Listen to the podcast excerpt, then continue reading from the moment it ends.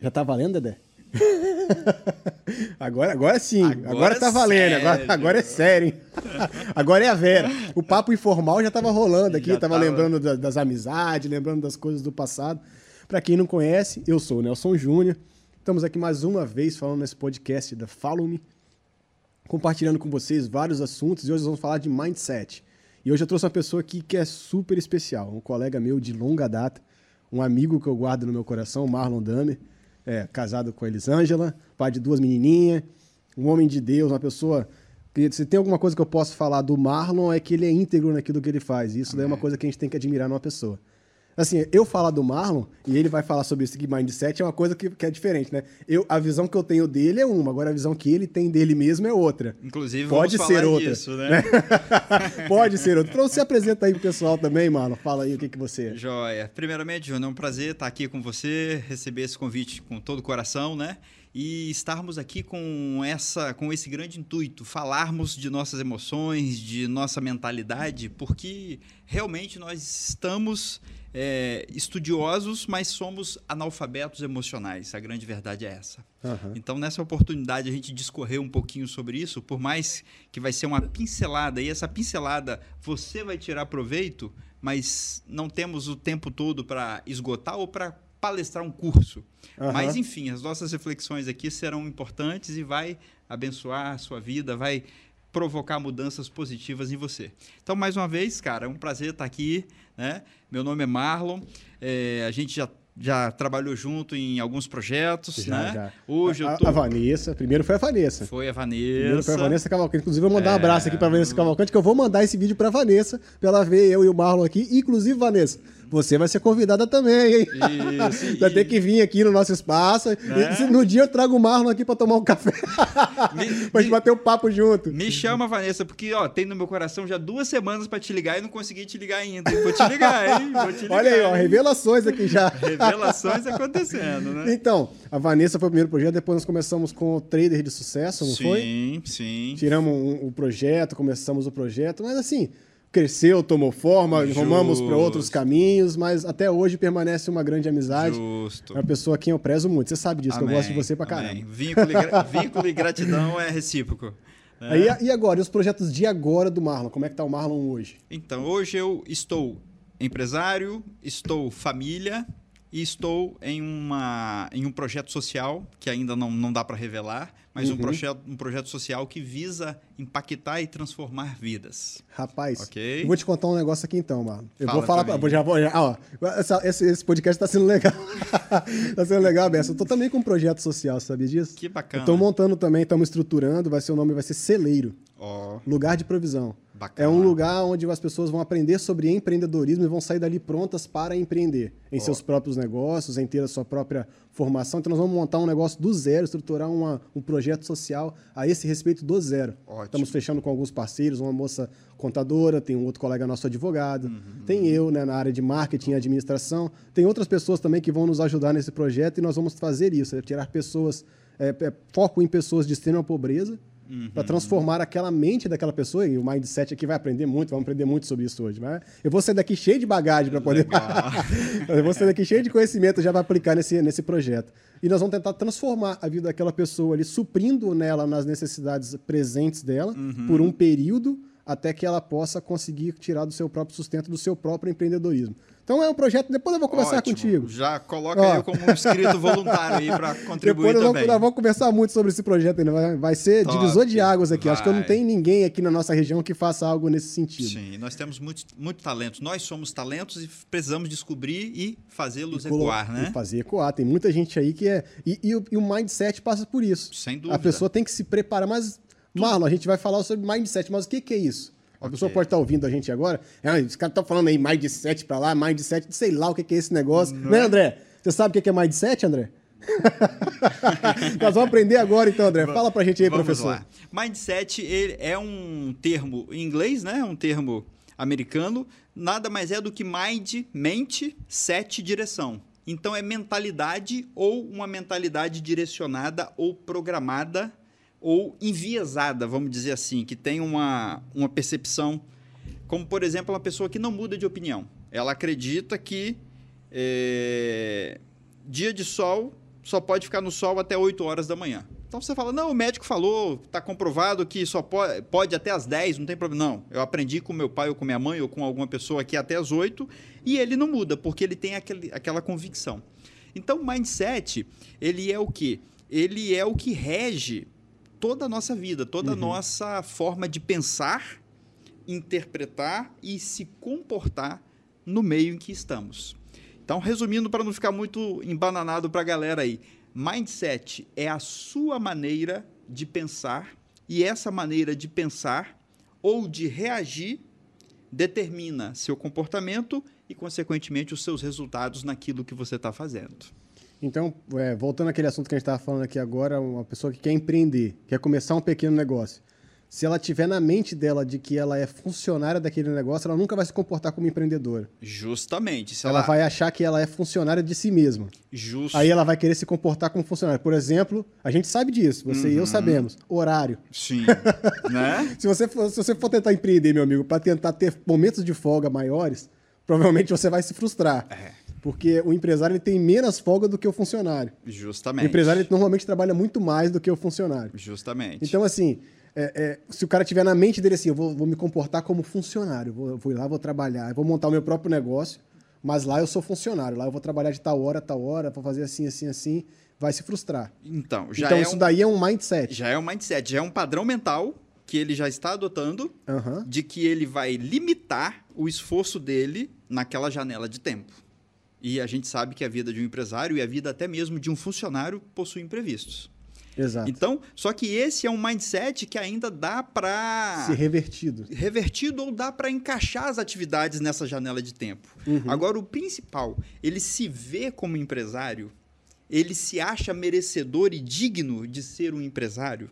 Ou ele se enxerga como um profissional só trabalhador braçal. Um CLT ou ele padrão. se enxerga como CLT padrão. É, é. Se ele não se enxerga como um empresário, você pode fazer um celeiro 10 vezes melhor do que já vai ser, e esse cara não vai conseguir absorver, porque ele já tem o mindset, a mentalidade direcionada que ele não é empreendedor.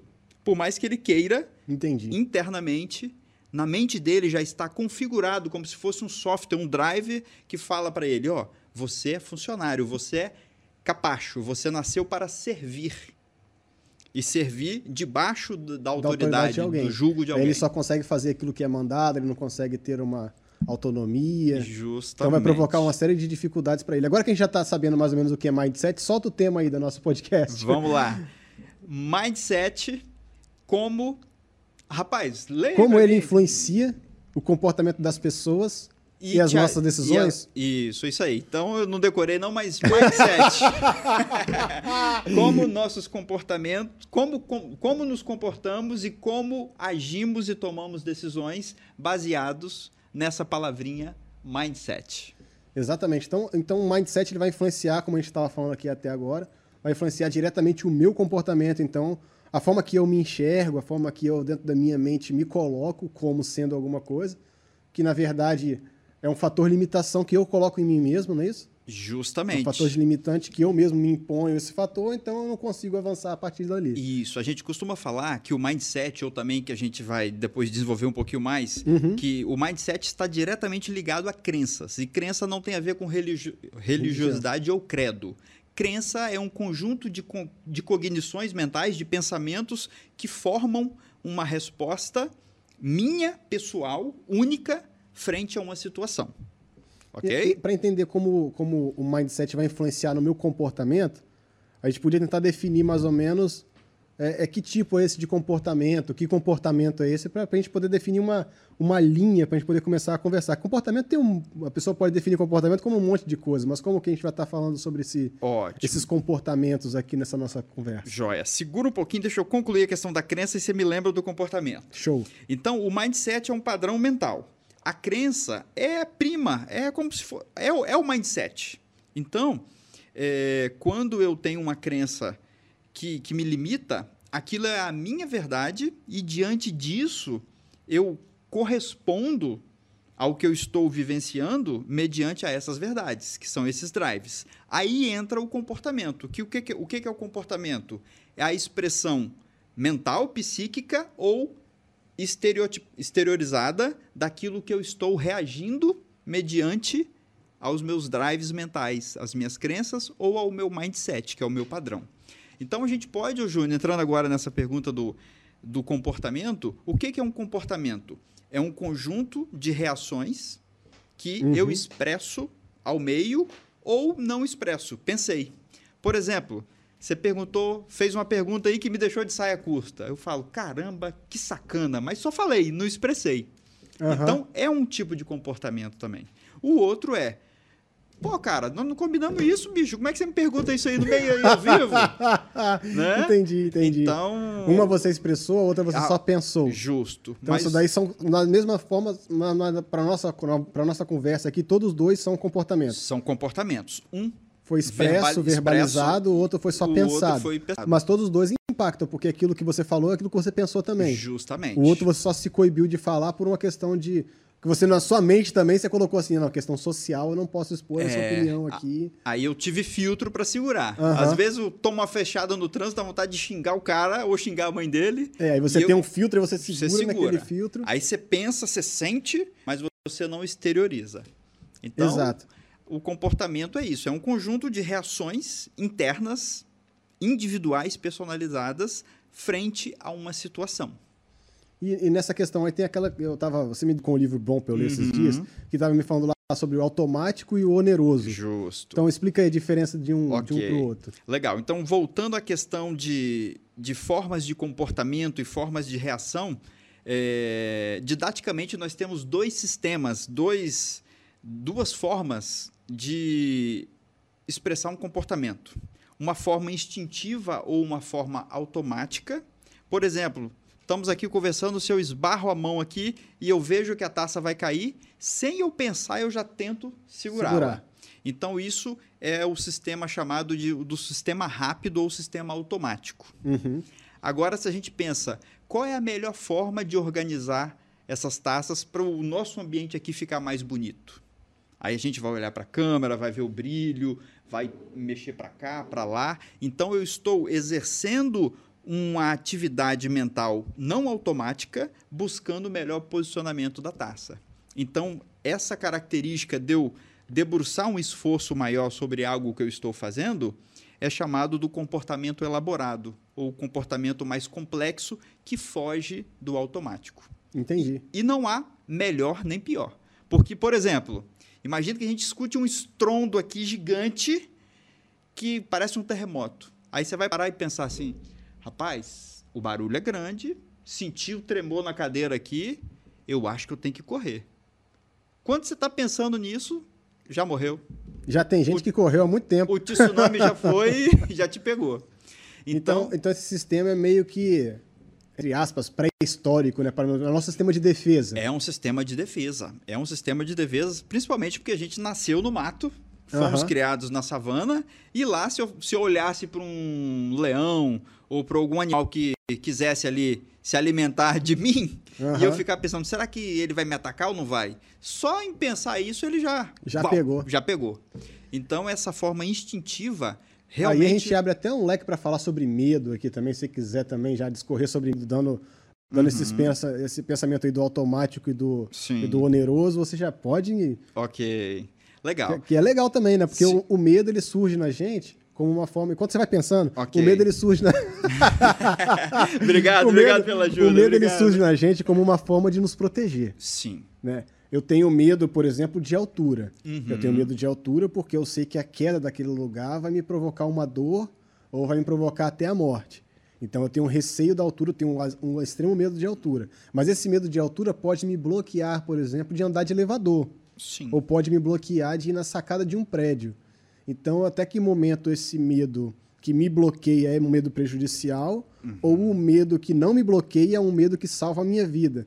Então, isso daí é está tudo ligado ao mesmo sistema né, de proteção, de, de, proteção nosso, que é esse, pelo que eu estou entendendo, é um sistema automático, né? Uhum. Tá tudo ligado nesse nosso automatismo aí, Sim. mas que um pode beneficiar e outro pode prejudicar. E aí que entra o mindset? Aí que entra o mindset. Primeiro, para você perceber o tipo de comportamento que você está tendo e se interiorizar. Qual a origem que resultou nessa minha atitude? Por que, que eu estou fazendo o que eu estou fazendo? Será que você já parou para pensar nisso? Por que, que você faz o que você faz? E quais são as consequências do que você faz? Então, e aí quando a gente entra no instintivo, que é esse drive mais automático, o medo ele está situado no nosso sistema reptiliano, né, que vem realmente do réptil. É a primeira camada cerebral que fica aqui bem próximo ao tronco aqui nosso, né? E o medo ele realmente é um fator de preservação. Ele nos faz diante de uma situação ter cautela ou nos paralisa. Uhum. Então, quando o medo é um instrumento cautelar, um instrumento de prudência, ele é ótimo. Porque eu evito fazer besteiras, porque eu paro e começo a usar o sistema 2. Uhum. Agora, quando eu deixo o medo me dominar, o medo é um péssimo mensageiro. Porque ele pega a minha percepção da altura e fala: a altura te mata. Mas imagina que lá naquele 15 andar seja o local que você vai criar o celeiro e lá você vai é, qualificar os empreendedores. Só Aí você não consegue subir. Eu não consigo subir, não vou ser eu não empreendedor. consigo ir na sala de, de jeito nenhum. De jeito nenhum. Então, o medo é um péssimo mensageiro, por quê? Porque ele leva para nós aquela vozinha, uhum. as verdades é, contidas dentro de mim mesmo, só que essas verdades podem não ser absolutas. E são as minhas verdades, devem ser respeitadas e validadas, mas nem sempre são as melhores verdades. É por isso que um grande filósofo chamado Will Durant, ele tem uma frase que eu carrego comigo até hoje. A dúvida é o princípio da sabedoria. Não quero falar que o cara tem que viver com dúvida e não fazer por causa disso, mas a dúvida no sentido de nos, que, nos questionarmos: será que é assim mesmo? Será que tem, tem essa única op opção de comportamento ou de reação? Será que existem outras? Então, quando eu, me, quando eu critico, quando eu entro em dúvida, eu começo a explorar horizontes para novos comportamentos e novas respostas. Então, a dúvida é o princípio da sabedoria quando a gente se permite debruçar sobre a dúvida e ter novas interpretações sobre ela. Rapaz, esse é um podcast para a gente ver com um papelzinho e uma caneta na mão, hein? E se a você dúvida anotar, é, é, o, é, como é que é a, a dúvida? dúvida é, é, o princípio, da, da sabedoria. sabedoria. Eu vou anotar isso aí, vou guardar aqui. Muito bom, muito vou bom. mandar para você aqui agora. Muito bom, muito bom. Eu, eu já a dúvida é o princípio, é o princípio da sabedoria. Muito é bom, muito bom. Então aí a gente entra num, num, dilema. Porque quando a gente fala de medo, uhum. a gente tem duas formas do medo se manifestar. Ele pode se manifestar tanto só, somente na minha mente. Sim. Ele se tornar apenas um estado psíquico do que eu estou sentindo. Ou ele pode se externalizar nas minhas atitudes. Sim.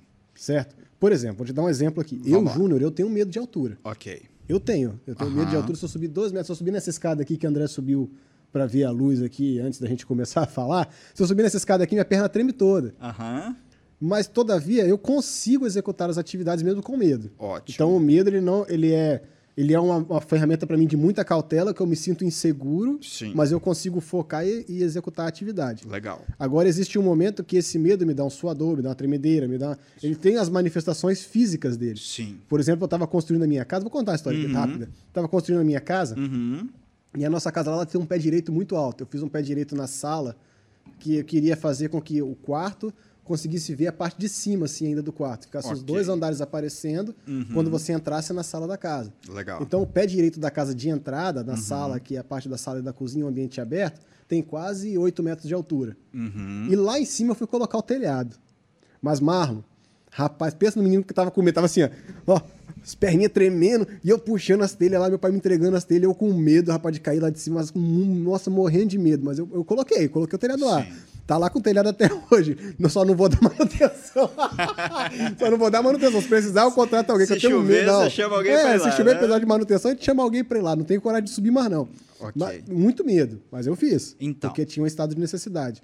Agora, quando o medo se manifesta assim fisicamente, ou melhor, um comportamento, uhum. ele pode ser apenas psíquico, ou ele pode também se transformar em algo físico. Sim. Como que a gente explica uhum. isso dentro do, da questão do mindset que a gente está conversando aqui? Ok. Então, o importante aqui é entender, e a gente não vai ter tempo para isso, a origem que te fez ter medo de altura. Será que foi algum momento de infância que você escorregou? Vai me botar caiu? no divã aqui para fazer. É? Vou sentar no divã aqui para fazer a regra. Então ali atrás ali, é? vou sentar no divã ali. Vamos pular para é. lá. Será que você caiu do colo da sua mãe e inconscientemente você viu que a altura é prejudicial e danoso para você e você nem se lembra, porque pode ser uma memória recalcada, quer dizer, uma, uma memória abafada que você não tem acesso a ela. Uhum. Mas mesmo ela estando no seu inconsciente, quando você se depara com aquela situação, mesmo sem saber o porquê, se foi uma queda do colo da sua mãe ou um tombo que você tomou numa escada enquanto criança, é, isso pode reverberar no seu medo e isso gera a psicossomatização de reações emocionais através da bioquímica do nosso corpo. Uhum. E aí esse medo me faz ter sudorese, me faz palpitar mais forte o coração, me faz às vezes é, respirar um pouco mais intenso, às vezes suar e às vezes até cagar nas calças. Agora você diante literalmente, literalmente. Agora você diante da, do exemplo que você deu, você conseguiu é, diante daquele mindset, daquele drive mental, ó, foge do, do da altura e a, e a altura foi. Esse fugir da altura se expressou através do medo da altura, você conseguiu exercer algo que é muito bacana. Você governou sobre seus sentimentos. Então você entendeu, encarou e falou: não, vamos com medo mesmo. Poxa, cara, tô me sentindo até importante agora. vamos com medo. É o estado mesmo. de necessidade, né? Às vezes a necessidade te faz enfrentar alguma coisa que você tenha medo. A necessidade, ou você também pode ser regido por alguns drives mentais, alguns mindsets ou alguns tipos de crença que nós chamamos crenças expansivas. Nós temos, nós temos inúmeros tipos de crença, mas se fôssemos categorizar, nós temos uma crença limitante que, diante de qualquer situação que eu não domino, ou que eu não conheço, ou que eu não fique confortável, eu estabilizo e não quero sair dali. Por exemplo, quantos, quantas pessoas entram no emprego e morrem nele, e se chamar ele para ganhar três vezes mais em outro lugar, ele não quer ir. Porque ele está confortável ali. Então, é, pessoas com essa característica geralmente predominam nelas um padrão de mindset fixo, limitante. Agora você, é, e pelo que eu te conheço, você tem um mindset que a gente chama expansivo ou de crescimento. Por quê? Você vai com medo mesmo. E quantas situações novas que você não tinha domínio você peitou, encarou, se desafiou e dominou. Uhum. Então, isso é uma estrutura de mentalidade que nós vamos entrar no finalzinho desse podcast, falando da minha identidade, da minha capacidade e do meu senso de merecimento. Então, você se sente é, um indivíduo capaz, você se vê merecedor de fazer o que você está fazendo e não tem medo de julgamento. Se der errado, você corrige e faz de é, novo. É, então, isso daí demonstra uma capacidade mental de que você consegue ser uma mente então expansiva, um mindset expansivo. Isso, você está Mesmo aberto... que você, por exemplo, vou dar um exemplo meu, mesmo okay. que eu goste de, de comer a mesma pizza, uhum. mesmo que eu goste de, de, de tomar o mesmo tipo de refrigerante, não vou fazer propaganda. De novo, não vou fazer propaganda. mesmo que eu tome o mesmo tipo de refrigerante, a mesma pizza, os mesmos lugares sempre, mas em alguns momentos a gente tem um mindset mais expansivo que não tem nada a ver com esses costumes normais, locais, ou os hábitos que a gente cria. Justamente. Você se permite o novo. Uhum. A pessoa que se permite o novo, ela, ela tem uma mentalidade caracterizada como uma mentalidade expansiva. Por, primeiro, ela não tem medo de julgamento, e ela encara o novo, o desafio, como uma oportunidade dela evoluir, dela expandir a consciência. Uhum. Tanto é que a autora daquele livro que eu te indiquei, ela justamente começou o experimento dela avaliando, avaliando crianças diante de desafios. Algumas crianças davam para trás, empurrava, empinava o nariz e falava não vou fazer. Outras, uhum. uau, cara, agora eu vou conseguir me superar disso. Crianças, crianças ali abaixo de 5 anos. Vou fazer e vou conseguir superar. Já então, queriam, já, já topavam o desafio. Justamente. Né? Então, a gente pode ver, por exemplo, famílias. A gente observa famílias de pessoas que são CLT, geralmente os filhos também vão na, na linha do CLT. Agora, famílias de empreendedores, geralmente o filho já, já cri, já é crescido, já é criado naquele ambiente e, consequentemente, já tem uma mentalidade diferenciada. Então, ela é moldada pelo ambiente Entendi. que ela vive. Entendi. Legal? Então essa questão do mindset também está ligada à, à, educação que a gente recebe desde a infância, está ligada a várias outras coisas, né? Mas esse mindset é, é uma essas divisões que a gente falou aqui de comportamento, do, uhum. do raciocínio automático, daquele oneroso, e de, de, outras coisas aqui, a gente não percebe isso no nosso dia a dia. Não, a gente não, não sente isso. Por exemplo, assim, ah, não, vou peraí que eu vou pensar aqui com o meu raciocínio. É, gente... Agora, peraí, deixa eu, deixa eu botar no automático aqui. A gente não liga esse play. Mas agora, então, como que eu vou me preparar para tomar uma decisão com o meu raciocínio mais elaborado, mais elaborado se eu não consigo dominar esse, essa uhum. questão? Como é, que eu, como é que eu faço? Vou te dar um exemplo meu, Júnior. Uhum. Tem algumas coisas na minha função que eu já faço no automático. Sim.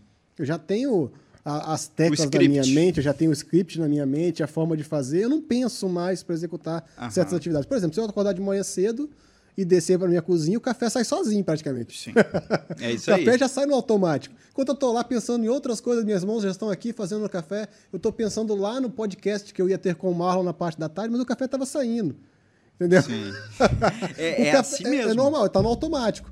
Mas eu não consigo. Agora, agora vamos lá, eu tenho que me preparar para poder pensar em fazer o café. Aí eu tenho que preparar minha mente. Mas como que eu tomo uma decisão? De, como, que eu me, como que eu me preparo para uma tomada de decisão onde eu tenho que me esforçar para raciocinar e tentar dominar essa primeira, esse primeiro núcleo aí do automático e tirar minha cabeça do automático? Ok. Então vamos lá. Primeiramente, a gente não tem nem noção de que esse monte de entre aspas, divisões ou padrões de comportamento, seja do mindset ou do comportamento instintivo e o elaborado, o, o elaborado, o mindset fixo, aquele que me limita, ou expansivo, que me bota com a cara no vento mesmo sem saber a direção. Então a gente nem tem noção disso. Por isso que eu iniciei falando que nós somos analfabetos emocionais, uhum. literalmente. Entendi. Literalmente. Por que, que a gente cai na, na porrada com a outra pessoa? Não vai resolver.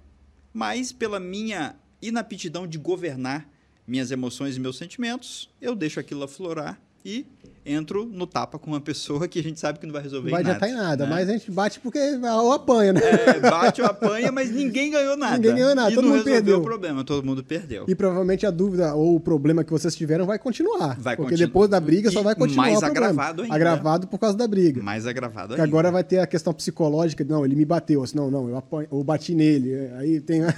Isso, aí vai, vai alimentando aquela, aquela, aquele padrão oneroso, né? Ruim, uhum. danoso, né? Exatamente. Agora, como é que a gente se prepara para uma decisão? Quando eu estou diante de uma decisão. Vamos dar uma pausa aqui. Você que está aí agora, está se preparando aí, ó. Ah, não, Júnior, eu tenho que tomar uma decisão aqui na minha vida, estou numa situação aqui complicada. Não, Júnior, olha, eu estou aqui, agora eu estou decidido, eu vou virar empreendedor também. Ó, escuta agora o que, que o Marlon vai falar, se prepara bem. Se prepara bem para tomar essa decisão, hein? Legal. Vamos lá, Marlon. Vamos lá, vamos lá então. Tenho que tomar uma decisão. É uma decisão corriqueira? Se é corriqueira e o impacto dela não tem relevância para mim, eu não vou nem pensar. Eu vou continuar fazendo o cafezinho como você falou. Agora, se eu estou diante de uma decisão que exige de mim um pouco mais de habilidade para ponderar os fatores e até mesmo filtrar algumas respostas automáticas que já estão eclodindo na minha mentalidade e no meu querendo ali tomar aquela decisão, eu preciso dar uma freada, porque eu sei que aquela decisão específica está me tirando da zona de conforto e eu estou parando para tentar errar menos quando eu vou para um nível de decisão que eu vou pensar um pouco mais e ponderar um pouco mais. E aí a gente tem uma técnica básica chamada ACDX. Eu vou A de analisar a situação e ponderar os prós e contras o C de criticar realmente se essa decisão acontecer, quais são os efeitos positivos e negativos dela. Então eu vou fazendo isso para ir conseguindo ponderar melhor. Não que eu consiga prever e que essa decisão vai ser assertiva. Uhum. Depois que eu fiz isso, eu vou decidir, cara, esse é um caminho válido para eu tomar minha decisão. Ou se eu não estiver confortável ainda, eu aplico o X. Repito o, o A C, D várias vezes até encontrar uma resposta. Quem fazia isso muito bem era o Walt Disney. Ele tinha uma mentalidade criativa e aí ele sonhava como uma criança, sem filtro nenhum. Depois ele incorporava o papel do crítico e ele vinha criticando e falando: não vai dar certo, não vai dar certo, não vai dar certo. E depois ele entrava como defensor. Calma aí, essa ideia é legal, você está falando que não vai dar certo, mas isso aqui pode dar certo, isso aqui também. Então, ele alternava... Ele alternava dentro dele os mesmo. Os personagens dentro dele mesmo para buscar é, soluções mais assertivas. Agora, o fato de eu me debruçar uma hora, um minuto ou um mês para tomar uma decisão, não quer dizer que eu, que eu vou prever o futuro e aquela decisão vai ser certa. Quer uhum. dizer que eu exerci a, o governo sobre mim, buscando ponderar naquilo que eu conseguia perceber para então decidir. E aí a decisão acontece. E o principal não é decidir, porque decidir a gente vai decidir sempre. O principal é eu aprender com minhas decisões. Existe uma outra frase para anotarmos aqui também. Olha aí, já pega o caderno e a caneta aí, Isso. ó. Você já deve ter pego lá no começo, é. então já está na mão, né? É. Agora você vai só começar a anotar, vai justamente. lá. Justamente. Se não pegou, pega lá, dá um pausa, pausa nesse vídeo. Pausa o vídeo e pega o papel. É, justamente. Não tira do YouTube não, não hein? Não tira não, não tira não. que é o seguinte, cara. É, a gente tende a tratar tudo como certo ou errado, é, bom ou ruim no que a gente faz. Uhum. Tomei uma decisão boa ou uma decisão ruim? Fiz certo ou fiz errado? Foi um sucesso ou foi um fracasso? Isso é bipolarizar um, decisões da nossa vida. E, na verdade, independente do certo ou errado, eu me dispus a fazer e a vida é uma grande experiência. Eu ouvi uma frase falando assim que ou, ou dá certo ou eu aprendo. Isso é. Só tem duas opções, ou dá certo ou eu aprendo. Ou eu aprendo. É essa, esse é o caminho e mais uma vez reforça a mentalidade expansiva. Eu uhum. estou disposto ao novo, mesmo se eu bater com a testa na parede e dar um calo. Vamos levantar e vamos fazer de novo. O, o, o, meu líder lá na minha igreja, ele tem uma frase bíblica, ele pega um texto bíblico, uhum. ele fala o seguinte: a gente nunca tomar uma decisão com a mente dividida. Sim. E essa é a coisa que eu acho que dá para a gente encaixar aqui muito bem, né? Porque às vezes quando a gente está com uma dúvida muito severa, a melhor opção às vezes seja não fazer nada. Não fazer nada. É. Não você está com uma dúvida muito severa, não, Júnior? Se eu não... Ah, eu pensei, fiz a regra aqui que o Marlon ensinou, fiz tudo, botei tudo no papel, olha, mas o crítico e o defensor estão empatados. É isso aí. Estou com a mente dividida, não sei. O crítico está certo 100%, e o, e o, e o defensor também. 100% certo. Então, então, eu não sei o que, que, eu faço. Então, a melhor, a melhor decisão talvez seja não fazer nada. A melhor decisão é não fazer nada. Algumas pessoas que estão num nível é, de mindset, de espiritualidade diferente, não tem a ver com religião, tem a ver de conexão uhum. com, com o universo e com a mente superior. Algumas pessoas, elas tomam decisões pelo que elas sentem. Se ela sentiu no coração, ela toma.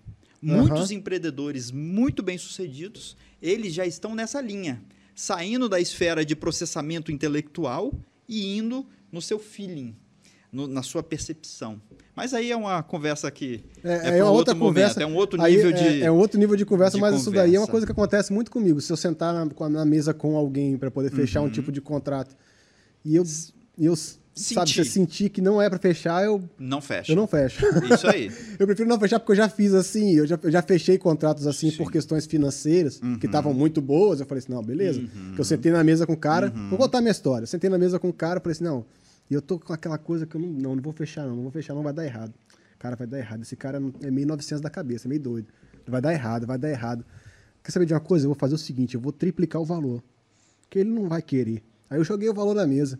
Ele falou, não, beleza, era exatamente o que eu tava pensando mesmo. E me, sacou o dinheiro da mão, me pagou, botou na mesa o dinheiro também. Eu falei, ai, agora eu vou. e me estrepei. Blefou. Me dei mal a beça, me dei mal a beça, tá? É. Rapaz, deu trabalho. Até hoje me dá trabalho. Então, Até hoje me dá trabalho. Então, é, existem pessoas dotadas desse feeling, dessa percepção. Uhum. E essa percepção é um atributo muito pouco utilizado por nós em alguns momentos, mas também está no, no, no, nosso cotidiano. Exemplo, vou atravessar a rua. Se o carro está mais próximo, eu consigo, sem saber nenhuma fórmula matemática, saber calcular a distância, não, é. se eu tenho que acelerar o passo ou não, ou Exatamente. se não dá nem para atravessar. Então, esse feeling ele tem para coisas do dia a dia e para coisas mais elaboradas, como você deu o exemplo aí. Rapaz, o Marlon traz uns exemplos bons, né, bicho? Isso daí da, da, da travessia aí foi. Ninguém faz o cálculo matemático, né? até porque até eu parar para calcular, peraí. Já atropelou. Distância vezes aceleração. Né? Rapaz, já, já vezes foi. o meu deslocamento já foi. já foi, já, já foi. foi. Já perdeu o horário ou perdeu. O, ou, ou foi atropelado, né? É, e, então nós aprendemos aqui um exercício bom para a gente poder fazer, então, quando a gente estiver perto de tomar uma decisão, ou no momento da decisão. Mas agora, beleza, fiz isso aí, Marlon, fiz o exercício todo, tomei a decisão, achei que estava certo, mas me arrependi. Agora eu tô triste aqui, rapaz. Eu acho que eu fiz a maior besteira da minha vida. E agora? Então, aí a gente tem que avaliar o porquê que você está reagindo e expressando esse comportamento de arrependimento. Uhum. Será porque você não estava preparado para o negativo? Porque o fato de você exercitar a tomada de decisão não é certeza que você vai acertar na decisão que você tomou. Uhum. Então, será que você não estava preparado? Ou será que, mesmo você se achando preparado, pessoas de influência na sua vida te criticaram ou trouxeram uma análise dura, crítica sobre você e você ficou arrependido, ficou com remorso daquilo ali? É, porque então... você falou um negócio aí legal, né? Porque às vezes esse sentimento de arrependimento pode ser um, um sentimento que eu mesmo criei. Justo. Porque eu, eu efetivamente me arrependi daquilo que uhum. eu tomei de decisão, por exemplo. Tomei a decisão de sair do meu emprego. Poxa, não era para eu ter feito isso. Eu mesmo decidi ou por, ou por pressão social. Às vezes vem alguém na minha, na minha casa lá me visitar e fala assim: você tá doido, você saiu do seu emprego, você fez isso, você fez aquilo. Rapaz, você, você é maluco. Tal. Aí você fala: é, rapaz, não é por ter feito mesmo, não. Você se arrepende por um incentivo externo. Justo. Aí tem essa diferença dos dois tipos de arrependimento. Tem. Tem. Na verdade, aqui eu estou trazendo até, até três. Então vamos lá, né? vamos para o terceiro. O, é, o primeiro eu não estava preparado para o negativo. Uhum. Deu errado e você não estava é. pronto para isso, por isso que se arrependeu. Justo. O segundo é quando me criticaram e eu falei, poxa, eu não sou essa Coca-Cola toda para tomar esse tipo de decisão, não. Deixa eu voltar para dentro da garrafa, né? Uhum. E o terceiro é o melhor que tem, quando é um arrependimento legítimo. Que o arrependimento, quando ele não vem seguido de crítica e de autopunição, ele é um grande professor porque a gente falou do nosso sistema automático e o nosso sistema um pouco mais elaborado de decidir. E se o arrependimento ele vem como um instrumento de reflexão, ele é um grande professor e se encaixa naquela Então frase. assim, a gente pode se arrepender mesmo que dê certo. Mesmo que dê certo ou mesmo que dê errado. Agora, qual lição, qual experiência eu estou tirando disso? Mesmo dando certo, eu posso falar, caramba, deu certo, mas não era o que eu queria. Por exemplo, no meu, no meu, no meu exemplo aqui da mesa. Na verdade, deu certo, porque eu ganhei três vezes Sim. mais por um serviço que eu prestaria normalmente. Sim. Deu, entre aspas, deu certo, mas me deu prejuízo em outras coisas, porque emocionalmente me desgastou demais. Justo. Então, para mim, não era negócio fechar aquele negócio. Uhum. Então, eu, eu, percebi isso na mesa, mas eu mesmo assim insisti, dei um preço alto, pegou assim mesmo e tal. Beleza. Okay. Eu me arrependi mesmo dando certo. Sim. Porque na teoria, é, é, financeiramente, negocialmente, deu certo. Agora, mentalmente não deu certo para mim. Feriu alguns princípios, alguns valores é. seus, te, é, não, te desgastou. Não, não, me desgastou, me desgastou questão de tempo, uhum. de tempo de trabalho, de esforço. Sim. Eu gosto de fazer as coisas, você sabe disso? Sim. Eu gosto de fazer as coisas junto. Justo. Então eu fecho com você algo uhum. para que a gente construa algo juntos. Ok. Agora, se você fecha comigo e alguma coisa e me delega. solta, e me solta e fala assim: não, Júnior, faz o que você quiser, e eu faço o que eu quero. Uhum. E depois você fala para mim: não, não era isso que eu queria, aí você me frustra. Sim. Aí sim. você me frustra. Porque sim. aí você me deu uma oportunidade de fazer o que eu queria, eu fiz o que eu queria. Aí, por que não deu certo? Você joga a culpa toda em mim. Justo. Mas se desse certo, a culpa seria só sua. Ou Porque o mérito você seria foi, só seu. É, você que foi o esperto de delegar para mim. Justo. Agora, se deu errado, a culpa é minha. Então, é. de qualquer jeito, você ganha. E eu perco. Isso. Então... aí não é uma jogada justa. Aí não é. Aí isso daí, isso daí me fere a mente, me fere meus princípios, fere, fere a minha forma de pensar nas coisas. Então, foi exatamente o que aconteceu Ó. nesse negócio que eu falei aqui na mesa. Então. Então, por exemplo, financeiramente deu certo, mas emocionalmente me desgastou. Então, vamos lá. Eu me arrependi de algo que deu certo. Ótimo. Mas eu poderia ter me arrependido de algo que deu errado. Por exemplo, ter fechado no mesmo valor, uhum. no valor tradicional, normal, uhum. não ter percebido nada e depois de ter feito o serviço todo acontecer isso também. Aí viriam dois arrependimentos. Viriam dois arrependimentos. Não ter fechado o, barato. O financeiro o e financeiro o emocional. E o emocional. Então, assim, o, esse tipo de arrependimento, o que eu quero, a, verdade que eu quero chegar aqui é que o arrependimento ele pode ser de algo que deu errado, mas ele também pode ser de algo que deu certo. Sim deu certo Você num toma, aspecto, a mas. A questão do arrependimento está ligada a uma decisão. Mesmo a, que ela dê errado ou certo. Ao resultado de uma decisão. Uhum. Né? Porque todo resultado ele demonstra a minha forma de perceber e a minha forma de sentir e expressar é, com comportamento expresso uhum. ou na minha mente aquele fato em si. Por exemplo, se eu estiver conversando com você aqui novamente essa taça cair, eu posso me achar um, um idiota ou um estabanado porque eu não consigo nem equilibrar uma taça ou falar, poxa, acontece, vamos limpar aqui, vamos continuar o podcast que tá maravilhoso, né? É. então, é, o arrependimento, ele, mesmo dando certo, como o exemplo que você tocou, ele é um instrumento de reflexão. Uhum. E se você não está se punindo por conta desse arrependimento, ele é um grande professor para você continuar crescendo. Para você subir de nível. Para você subir de nível. E aquele arrependimento, ele falou o seguinte, cara, por mais que o financeiro deu certo, você valoriza mais o emocional. Então, nas próximas decisões, avalie se o desgaste emocional vai compensar o esforço. Uhum. Então, resumindo, o arrependimento é um grande professor quando a gente não está munido de carga de julgamento. Porque nós somos. Opa, opa, opa, calma aí. O, arrependimento. Essa aí é para anotar de novo. A pessoa vai ter que tomar nota. Bota Marlon Damer embaixo, tá, gente? o arrependimento aí, é um grande professor quando nós não estamos lotados de cargas de julgamento. Justo. Ó, oh, rapaz, você re... Rapaz, rapaz não, eu decorei, é coisas, eu decorei. Hein? Você vê como é que as coisas, hein? Essa aí a gente vai botar no rodapé do vídeo. legal, legal. o arrependimento é um grande professor quando nós não estamos lotados de carga de julgamento. Fiquei até um pouco vermelho aqui, rapaz. né? Se estiver é. muito quente, a gente liga o ar-condicionado de tá novo, ó. Tá a gente tira esse vermelho aí, tá vai, ficar igual, vai ficar com o narizinho tá, vermelho, tá, assim. Aqui, aqui o ar-condicionado aqui é forte. Aqui eu já eu senti quando a gente chegou, eu senti. A gente chegou aqui, gente, tava tão frio, tão frio que eu botei essa jaqueta. Agora eu tô né? com calor. Já, já Tive tá vontade de arrancar né? esse negócio arrancar aqui já. Mas a minha esposa falou que eu fico parecendo o. Como é que é? o, o um super-herói Capitão, aí, né? América, Capitão, Capitão América. América. Fico né? igual o Capitão América, então eu não vou tirar minha jaqueta do Capitão não, América, não. vou continuar utilizando. A pedido da minha esposa. Não é? Mas se, é isso. Se ela falou que eu fico bonita, eu vou acreditar, né? Mindset. Sem dúvida. É isso aí. Você acredita e ela tem a percepção de que é, realmente ai, é. Ai, e quem ai. vai discutir com ela, né? É, e comigo também. Quem não pode, né? Não pode, é isso aí. Então vamos lá, me arrependi, então tomei uma decisão inerrante, tal, fiz alguma coisa que não gostei e disso daí sobrou um sentimento. Ok.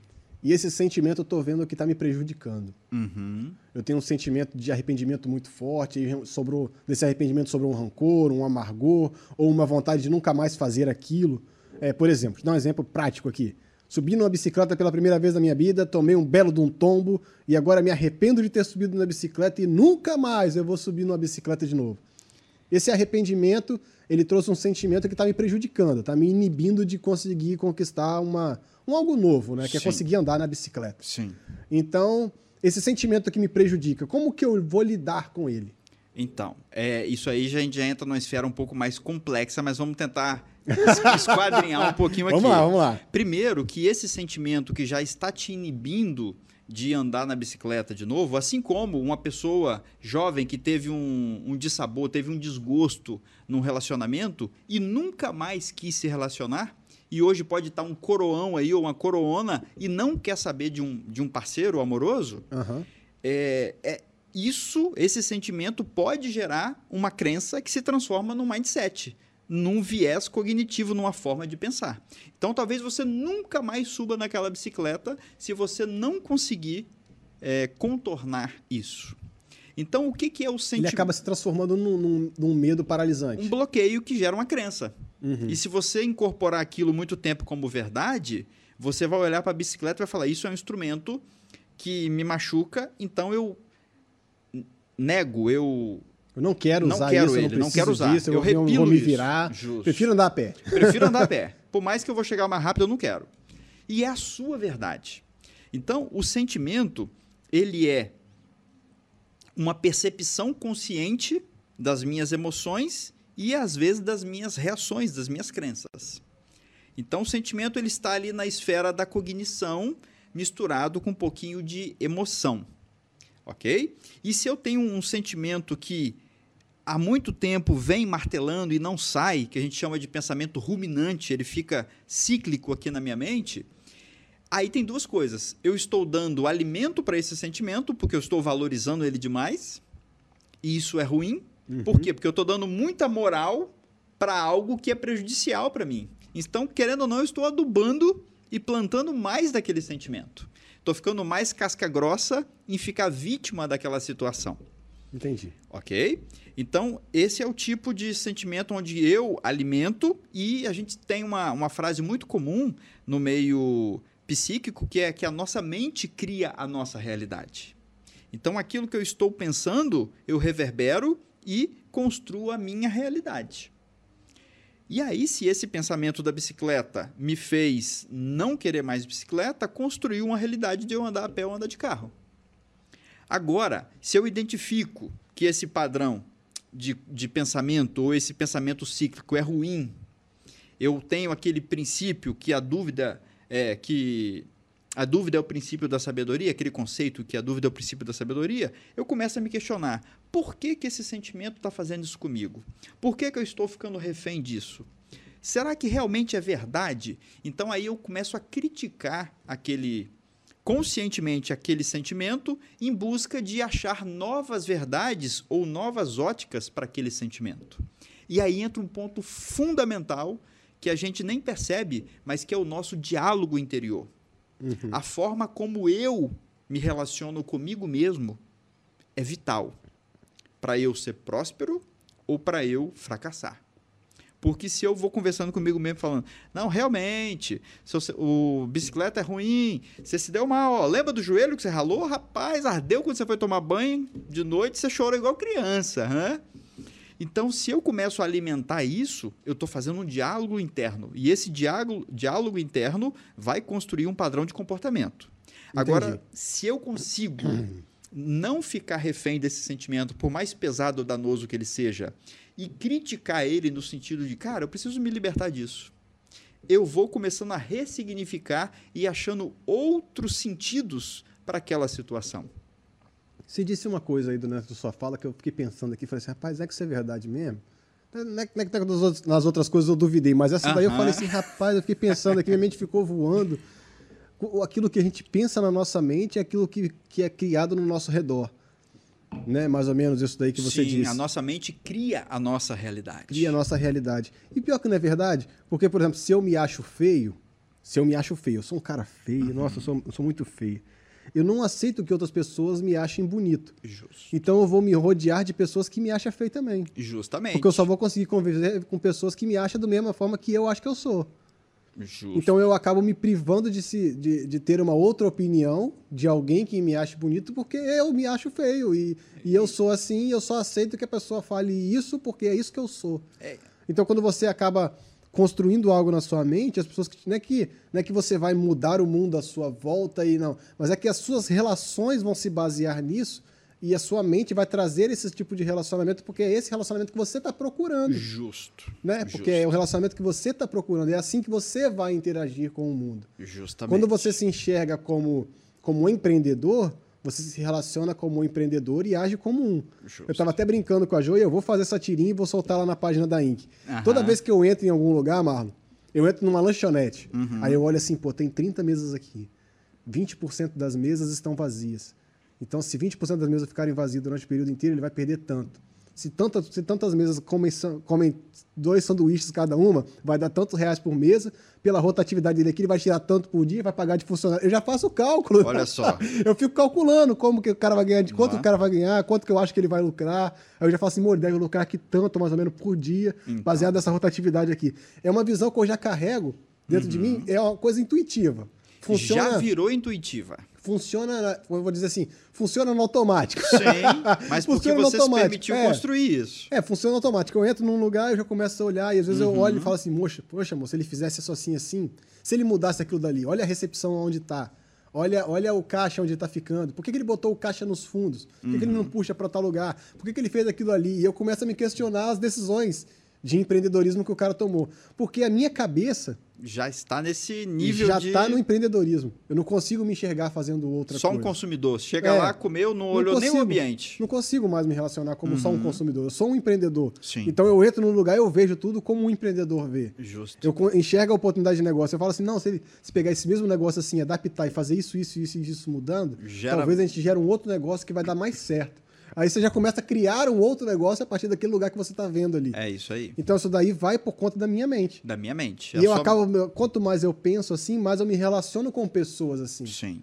Porque, até porque, Marlon, é uma verdade é certa, né? Aquilo que você pensa é aquilo que você conversa. Justo. Se eu converso só de empreendedorismo, você vai eu só vou achar gente para conversar comigo que, que- tem interesse no mesmo assunto. Justamente. Porque se o cara não quer saber de empreendedorismo, ele já vai se afastar de mim. É isso aí. Ele vai para um Ele outro não canto, suporta ele não vai suportar, conversa. ele não vai ficar perto de mim, ele não Sim, quer. sim. Ele não quer trocar ideia comigo. Ah, o Júnior Bar- Barretinho é muito chato. Só fala desses negócios de Não é? empreendedorismo. Eu quero Aí, ficar vendo outro- vídeo no aí, YouTube não, lá aí- de, aí- de- de Aqueles mais, tem, tem alguns mais zoadores que falam assim: Barretinho agora só quer saber de dinheiro. É, né? Né? E- Mas, mas é uma visão que, que é uma visão limitante, porque não é só por não dinheiro. é dinheiro. Não é dinheiro. É, é o fato de você criar alguma coisa, tirar alguma coisa do zero e depois olhar para ele e falar, pô, tá legal, tá funcionando. Justo. A gente tirou isso aqui do zero e agora tá funcionando. Eu tirei isso aqui do zero junto com esse cara e agora tá aqui, cara, tá funcionando. Isso. Tá funcionando até hoje. Pô, que legal, cara, tá funcionando. E é- isso é prazeroso. Sim. E não é só pra um negócio meu. Às vezes é um negócio das outras pessoas também. Sim. E eu, se, se a pessoa deixar, eu me meto. Sim.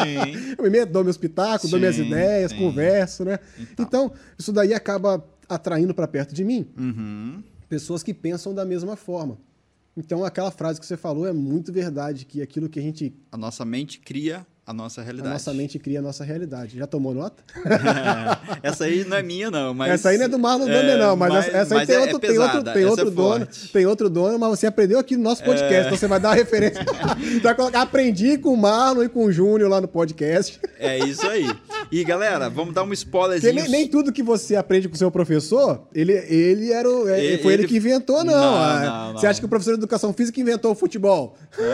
É, é isso aí. A sabedoria é a gente pegar o que tem de bom e aplicar e difundir, né? Vai lá. Então vamos lá, para a gente concluir essa questão da, ques- da situação de que nossa mente cria a nossa realidade, existe uma linha é, bem já consolidada e aceita no meio acadêmico, no meio científico, da física quântica, aonde fala que os meus sentimentos associados ao que eu penso constroem ou atraem aquilo que eu estou pensando e sentindo.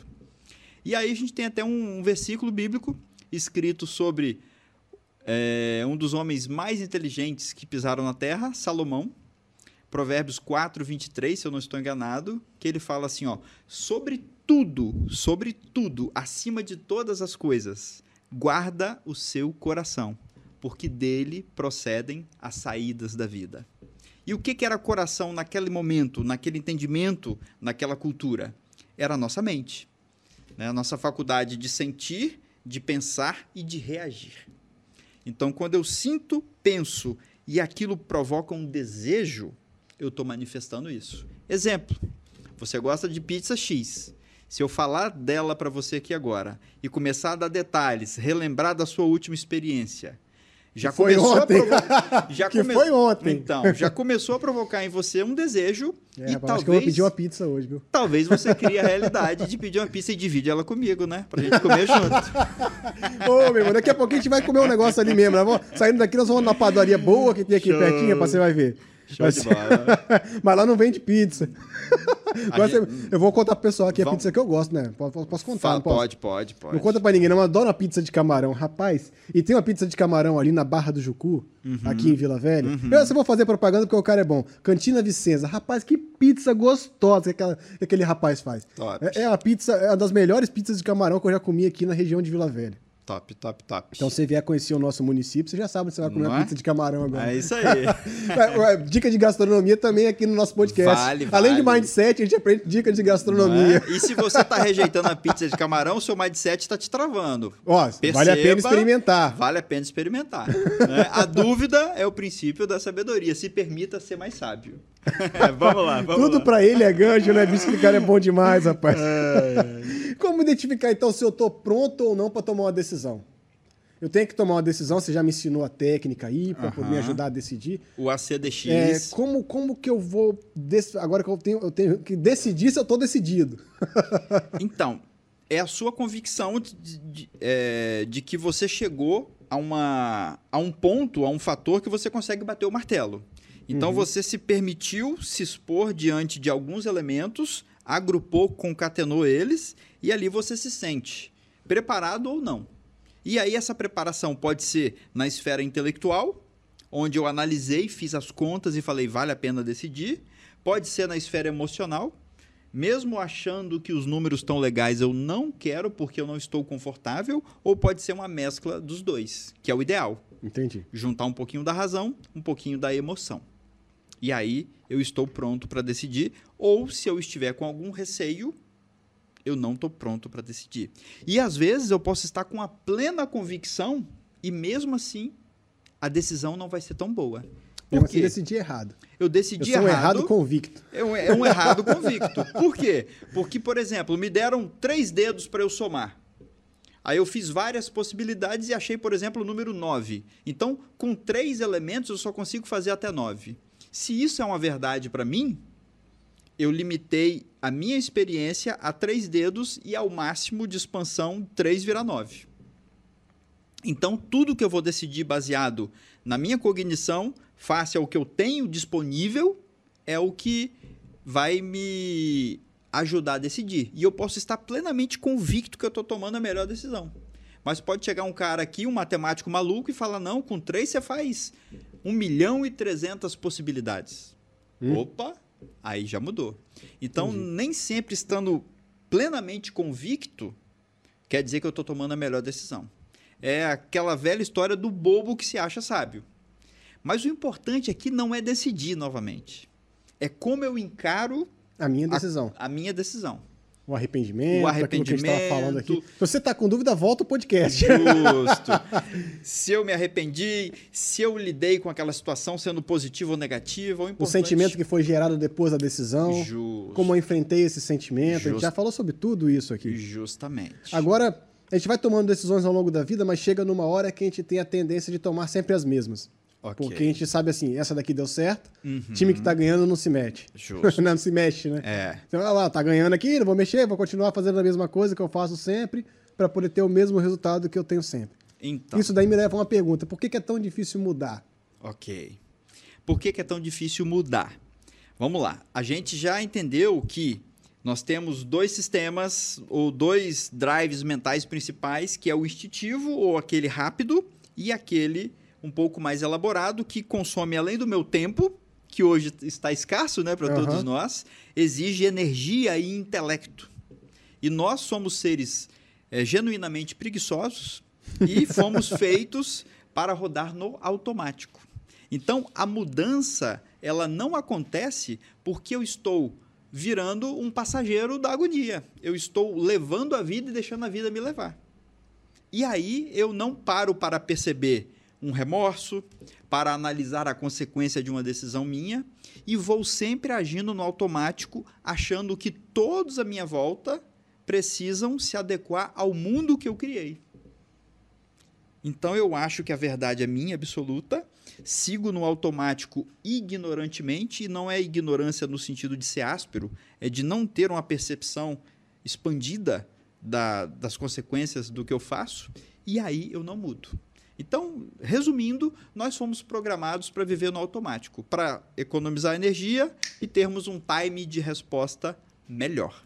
Eu estava vendo até um vídeo hoje, antes de vir para cá, do Mike, Mark Schuppert. Schuppert. Hum. Ele é um, é um missionário americano, uhum. um cara inteligente pra caramba. Ele, eu gosto de algumas coisas que ele fala, eu gosto de ficar ouvindo. E eu ouvi uma parte do, do, da, da, do sermão dele lá e tal, que ele falou uma coisa que eu, eu lembrei dessa pergunta e lembrei de você que ele falou o seguinte: quando a gente faz as mesmas coisas sempre, a gente não pode esperar um resultado diferente. Sim. Se você faz a mesma coisa sempre, você vai sempre ter o mesmo resultado. Agora, quando você usa fazer uma coisa diferente, aí sim você pode ter uma expectativa de um resultado diferente. Justo. Se eu não me engano. Não essa... tem como criar uma expectativa de um resultado diferente se você está fazendo as mesmas coisas. Justo. Se eu não me engano, essa frase é de Albert Einstein, que fala o seguinte: se você quer resultados diferentes, precisa fazer coisa diferente. Uhum. Não adianta querer resultados diferentes fazendo a mesma coisa. Fazendo a mesma coisa. Aí ele fala que isso é insanidade. Se eu estou então, plantando então... batata, como é que eu quero colher coco? Aí a gente entra naquilo que a gente está conversando aqui desde o princípio, né? Chega numa hora da nossa vida que você tem que decidir, olha, eu quero ser empreendedor. Ok. Então qual é a decisão que você vai tomar? É essa? Então você vai ter que, vai ter que virar a chave. Né? Justamente. O tal do virar a chave que o Marlon gosta dessa expressão. Justo. Virar a chave é, é, a expressão chave do Marlon, é virar a é. chave. Você tem que virar a chave. tem que virar a chave, né? Tem, tem que, mudar o padrão. Tem, tem que, mudar, mudar, o padrão, padrão, virar a chave. é quando você vai olhar e falar assim, não, ok, então a forma que eu me comporto hoje não pode ser mais essa. Eu tenho que me comportar como empreendedor. Eu tenho que ter, eu tenho que focar em aprender isso daqui. O que, que eles estão aprendendo? O que, que eles vivem? Aí, aí gente, aquele, aquele PM que o pessoal faz, o que, que eles vivem? O que, que eles comem? Isso, Onde eles andam? O que, como é? eles agem? É, isso aí. Hoje, no e, podcast aqui do Paulo Me. Justo. E mais do que isso, Júnior, é o seguinte: o que, que eles também comem de amargo? Porque é. olhar o palco dos outros é uma coisa. Agora, os bastidores. Quantas vezes já quebraram as quebradeiras? Tem os, que olhar as quebradeiras. Os bastidores. É por isso que a maioria prefere ficar na zona de conforto e andar no automático. Eu estava vendo ontem também sobre a história do Elon Musk. Uhum. Tava olhando a história dele, vendo um Sim. pouco do, do, de, quando, de onde ele saiu, né? Que ele uhum. não é americano, né? Uhum. Ele é da África do Sul. Eu não, não, não, não, conheço a história dele, não. É, ele é da África do Sul. Ó, repetir, padrão repetitivo. ele é da África do Sul, mas ele teve um momento lá que ele reverberou, ele falou, opa, para eu conseguir o que eu quero, que era ter uma empresa, uma solidez de carreira na área de tecnologia, uhum. ele precisava morar no Vale do Silício. Aí foi quando ele resolveu mudar para os Estados Unidos e aquilo dali fez a mudança da vida dele. E e ele é tão impactante que as pessoas que trabalharam com ele deram origem a outras grandes empresas. Olha então, só. o pessoal que surgiu com ele lá no começo das coisas uhum. deram origem também a outros grandes negócios. O criador do YouTube. Legal. Criador de, ah, tem várias plataformas que foram criadas que surgiram de uma ideia dele. Uhum. Ou de pessoas que trabalharam ao lado dele. Então, é, é como você tendo um, uma mente falando assim, poxa, eu, eu, quero alguma coisa. Eu vou perseguir aquela coisa. Eu vou mudar completamente a minha rotina uhum. e vou uhum. perseguir aquilo. Aí no, no, no, histórico que eu estava vendo, a biografia que eu estava vendo, fala inclusive que os pais dele negligenciaram ele por isso, fala para ele não ir, fala para ele não fazer. Aí ele foi assim mesmo, aí ele começou a fazer joguinho de computador para ele poder uhum. vender. E ele vendeu os primeiros jogos e pegou o dinheiro, juntou e foi embora. Então, só tinha dinheiro para ficar três meses. Aí foi na, na doideira para ficar três meses e continuou. E hoje é o homem mais rico do mundo, né? Sim. Esses dias, oh, é, ontem. Ontem 161 bilhões. Mi, milhão... Perdeu bilhões é. por causa de, uma, de, um negocinho que ele foi jogar conversa fora lá. bilhões, é isso ele aí. jogou conversa fora As no. ações no, caíram. No, ele jogou conversa fora no Twitter e perdeu Justo. 161 bilhões. Né? Falou que ia vender 10%, né? É. Falou que ia vender 10% das ações dele, as ações caíram 161 bilhões. E ele ainda continua o homem mais rico do mundo. Justamente. Então, olha só. ele né? tomou um prejuízo em um dia de 161 bilhões e ainda continua o homem mais rico do mundo. Então, é uma mente expansiva, é uma pessoa visionária que não está limitada a esse padrão social que é pregado e que uhum. tenta escravizar a gente. A verdade não, é e essa. ele realmente é um cara fora da caixa, né? Sem dúvida. As ideias dele são só ideias mirabolantes. Você olha pro cara, não, esse cara é maluco. Então, Aí ele vai e faz. Então, por quê? Nossa mente cria é, a, a nossa barreiras, realidade. As barreiras, a nossa realidade, exatamente. É, aí a realidade pode ser limitante ou expansiva, como o do Elon, né? Exatamente. As, as tecnologias dele me impressionam às vezes. Ele tem uma, uma eu vou falar aqui porque eu gosto do, do Elon pra caramba. Ele tem uma tecnologia lá que ele fez das casas, né? Das uhum. casas eletrônicas, de você ter uma. Você colocar energia solar, e a casa Sim. ser autônoma, e uhum. ser tudo uhum. interligado e tal. Aí ele pegou agora com a tecnologia do Tesla, do carro dele, aí ele incorporou o carro dele na tecnologia da casa. Então a casa e o carro são inteligentes. Então. O que, que o cara tá criando, Marlon? Olha só isso. Na sua geladeira vai ter uma configuração da sua compra. Uhum. Aí está faltando na sua compra, por exemplo, três maçãs na sua geladeira. Uhum. Aí você programa o seu carro para ir para você no mercado, porque o carro do Elon aí, para quem não sabe, o Tesla, ele pode andar sozinho, né? Sim. né? Então ele já tem tecnologia para isso. isso. Aí você programa o seu carro para conversar com a geladeira. Então. Porque quando a compra chegar no valor X de cento e poucos reais, de 200 reais, já vale a pena o Tesla ir lá buscar a compra para você. Aí, e ele vai lá e vai buscar para você, vai ficar no porta-mala do carro para você pegar e botar na geladeira. Olha só. Isso porque ele não inventou alguma coisa para pegar as compras e botar lá dentro. Ou a impressora 3D que imprima a maçã, né? Mas você vê como é que então, essa questão da tecnologia das coisas, o cara tem uma mente fora da caixa, então ele cria coisas fora da caixa. Justo. As Agora, quando a gente pensa quando a gente pensa dentro de uma formatação, quando a gente limita o nosso pensamento dentro de uma formatação, a gente vai viver exatamente aquilo que a gente está pensando. Justo. Fechou com chave de ouro, isso aí. Pra você é bom mesmo. Parabéns, mano. parabéns. tô aprendendo, tô virando. Ó. Não fechamos aqui o podcast, não, mas o raciocínio você fechou com chave de ouro. Vou, vou, virar um. Vou botar meu nome aqui, vai ser Nelson Damer agora, é... irmão. Nelson Coach, Nelson Coach. vou, vou tomar posse aqui. Mas é isso aí, cara. A gente precisa exercer o, a nossa governança, né, cara? E não estarmos limitados. Deixa eu tirar meu óculos aqui. E não estarmos limitados ao que a gente vê ou o que a gente sente, mas falar o que, que pode ser construído de novo. Uhum. E tem uma frase que eu também gosto muito que é ouse sonhar. Nós nunca iremos além dos nossos sonhos. Então é importante sonhar. E para sonhar eu preciso me enxergar fora da caixa. Senão, É, e eu, Meu falo, eu, mindset- falo, eu falo muito com a Jo também que eu sonho o mais alto possível. Se eu chegar na metade, já tá bom. já tá bom. Já, É isso Se eu aí. cheguei na metade, tá bom, eu sonho o mais alto possível. Eu quero é isso aqui. Então. Lá no topo. Eu jogo minha expectativa lá no topo. Mas se eu chegar É. na metade, já percorri um bom caminho, né? Né? É isso Agora, aí. é, é, os passos para essa verdadeira mudança de comportamento. Eu quero mudar de comportamento, eu decidi, é mesmo sendo difícil mudar, eu Uhum. decidi mudar, eu quero virar o próximo Elon Musk aí, eu quero arrebentar, eu tô cheio de ideia, mas eu não tô conseguindo. Como é que eu faço? Os passos que eu posso dar aí para conseguir uma mudança realmente de mente. Ok.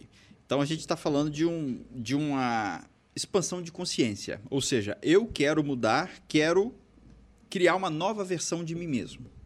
Legal? Uhum. Então eu quero trazer um elemento importante antes da gente entrar nesses passos, que é o seguinte: é, não basta eu ter experiência ou ter uma bagagem de 10, 15, 20 anos em uma situação X, Y, Z, que isso vai me fazer tomar as melhores decisões. Exemplo: Não é tempo de vida que gera sabedoria. não então. é tempo de vida que gera sabedoria ou que me eleva às próximas decisões.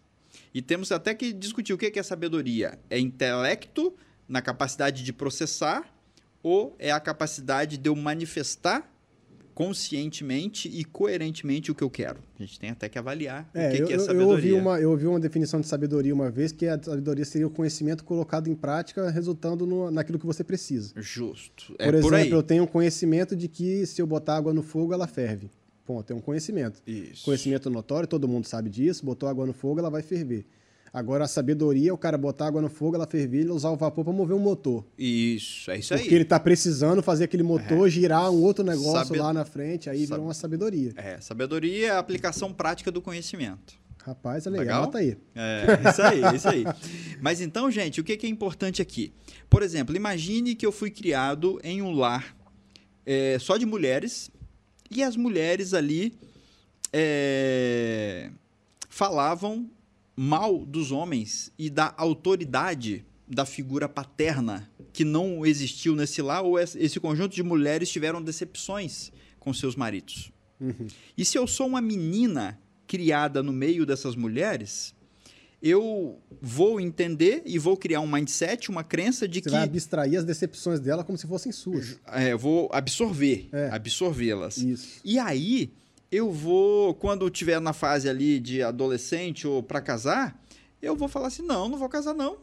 Porque a verdade que eu tenho dentro de mim é de que homem não presta. Homem é autoritário, homem é mandão, homem me bate, homem eh, não me respeita. E é a melhor decisão. Por mais que ela entendeu e a- as experiências dasquelas, das pessoas que a criaram eh, tiveram essa verdade, que também é uma verdade limitante. Não podemos cate- categorizar o erro de um para generalizar na massa. Então, aqui tem um ponto importante.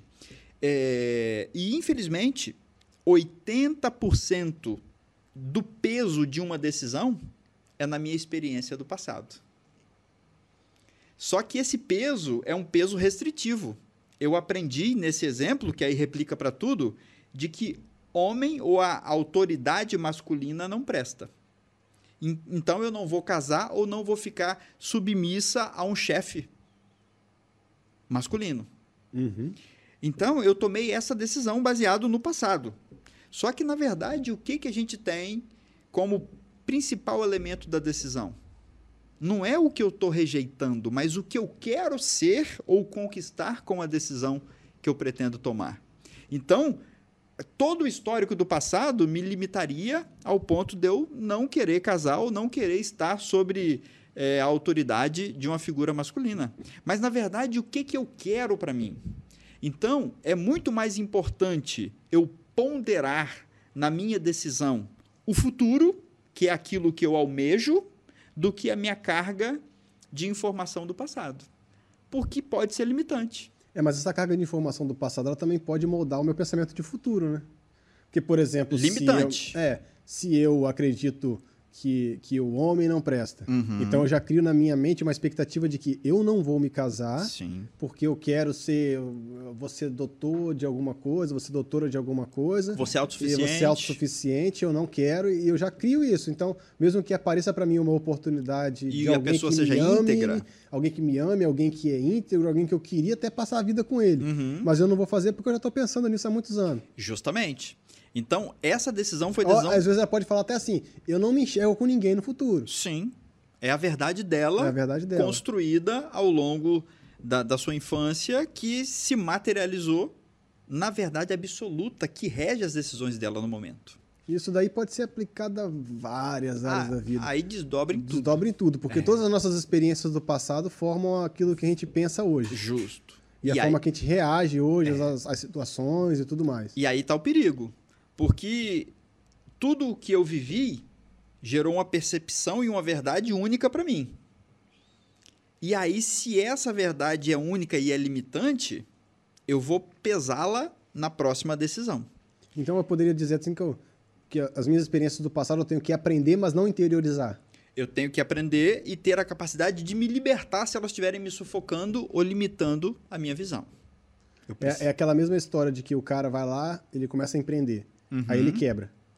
Aí ele tenta de novo, aí ele quebra. Uhum. Aí ele tenta de novo e quebra pela terceira vez. Ele fala: Não, não vou mais empreender porque isso, daí não, é pra mim. É isso aí. Aí ele tem que quebrar. Ou ele, ou ele, Aí beleza, ele- se coloca nessa posição de que isso não é pra mim e vai embora bota, em outro. Bota o outro- rabinho no meio das pernas e, e volta para quietinho, do jeito que ele tava. Justo. Ou ele vai olhar e vai falar assim: Não, vem cá, o que, que eu fiz de errado? Eu fiz isso, isso, isso de errado, mas peraí. É, eu tomei essa decisão aqui e tal. Ele volta lá no passado dele lá, re- revê aonde ele errou e começa a tomar uma decisão nova e tenta de novo. Justo, mas motivado pelo que ele projeta no futuro.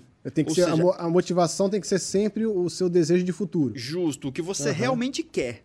O que você realmente quer. Porque aí te dá engajamento para você continuar convicto mesmo escorregando. Então a única forma de eu mudar o meu pensamento é eu me imaginar no futuro. Imaginar no futuro diferente, muito do que melhor. é hoje.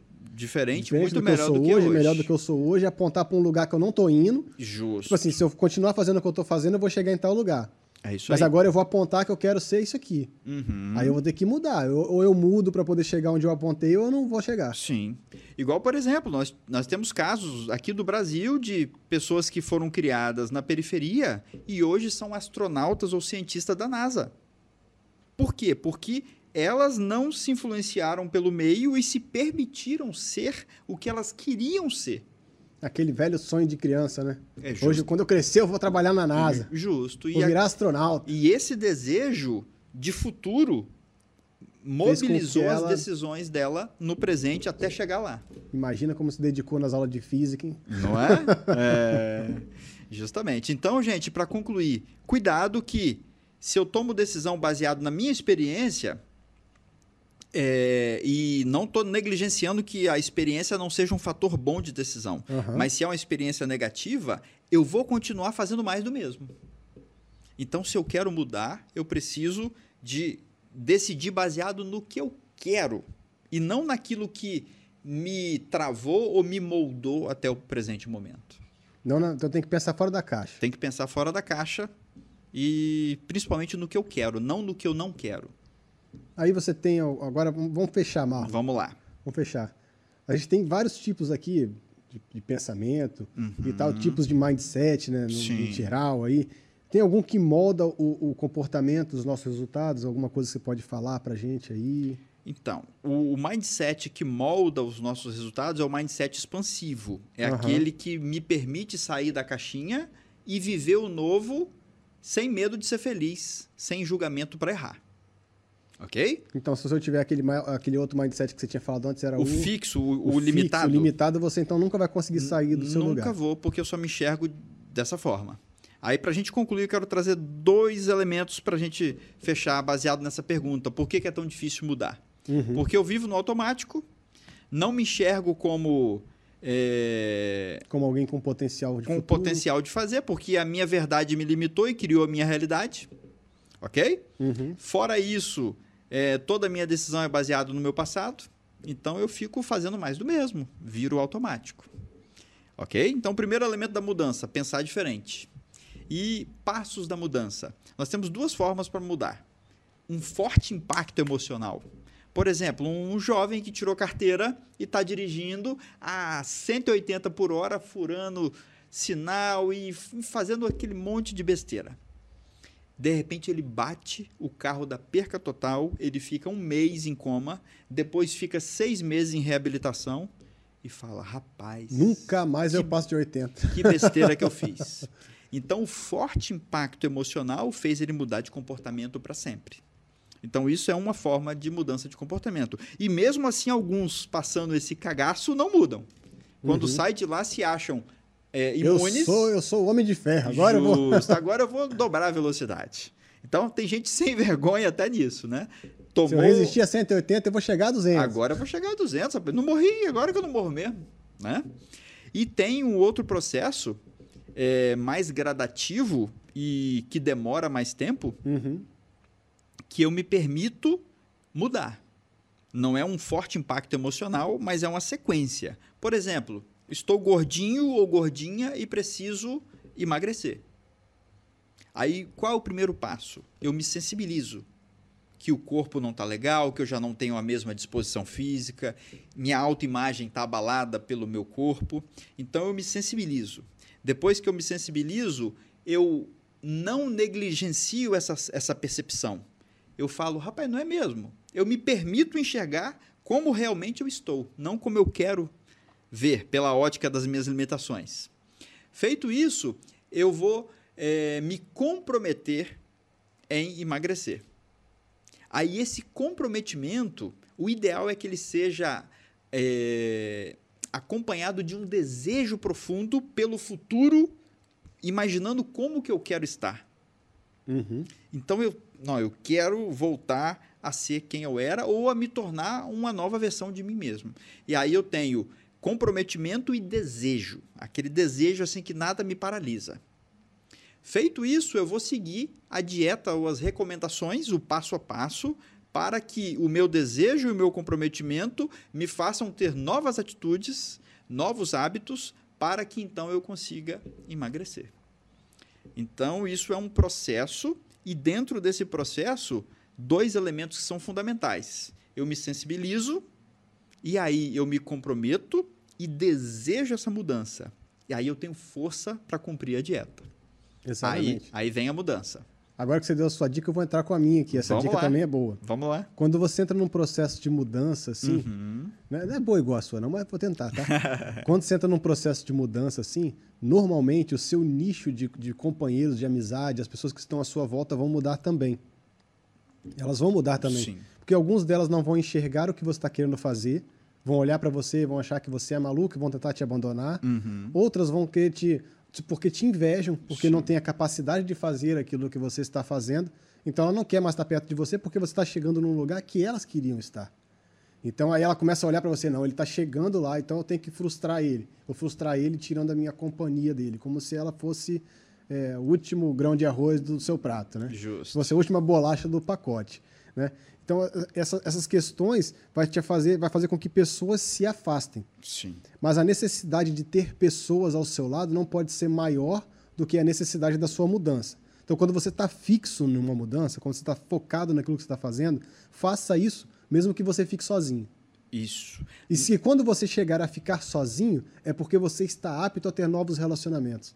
Então, às vezes, esses relacionamentos são tirados de nós por conta daquilo que você mudou na sua mente, você está conseguindo agora mudar a sua realidade. Justo. Porque, como o Marlon falou aqui, a sua mente vai mudar aquilo que você vai tá, construir, tá, vai a, sua construir a sua realidade. Então, você conseguiu mudar a sua mente, agora você não se enxerga mais como você se enxergava. Então, você vai ter que chegar num novo lugar. E para chegar nesse novo lugar, você não vai estar com pessoas que te enxergavam como você se via. Você vai estar com pessoas que te enxergam agora como você se vê agora. Justo. Então, o seu nível de amizades. Então, você, por exemplo, você vai falar assim, Júnior, eu te mudei aqui, mas aquele meu amigo da infância agora não quer mais saber de mim. Uhum. Aquela minha amiga da escola não está mais, não tá mais atrás de mim. E, e, não sei quem lá que era muito meu próximo de mim. Essas pessoas não estão prontas para fazer parte da sua nova empreitada de vida. Do seu network. Então, você atual. tem que fazer o seguinte: deixa elas saírem da sua vida e deixe as novas pessoas chegarem. Esteja aberta a novos relacionamentos. Às vezes, é, é, e no relacionamento conjugal, a gente tem que estar ali ciente de uma coisa. O seu cônjuge tem que estar sabendo o que você está fazendo e por que você está fazendo. Não pode ser uma surpresa para ele o que Sim. você está fazendo. E o ideal é que Até ele evolua porque, junto. Até porque, é, é, acho que é Nietzsche, né? que fala uma frase muito legal. Ele, ah, olha lá, ele chegou aí, chegou aí. Ah, já consegui. bem aqui, ó. Quero pegar. Consegui, quero consegui, pegar. Trazer uma, consegui trazer um sorriso no rosto do Marlon. Tô concentrado ele falou, aqui. ele falou o seguinte, olha só o que ele ah, disse. Tô com os dois ele falou o seguinte, aqui, que pra, quando você vai escolher alguém para se casar, uhum. a coisa mais importante que você para você escolher naquela pessoa é o tanto de conversa que você consegue ter com ela. Oh. Porque no final é só isso que sobra. Ó, oh, legal. Então, essa, essa frase aí dele foi uma frase muito interessante. Então, se você está escolhendo o seu, seu cônjuge hoje, uhum. você escolheu.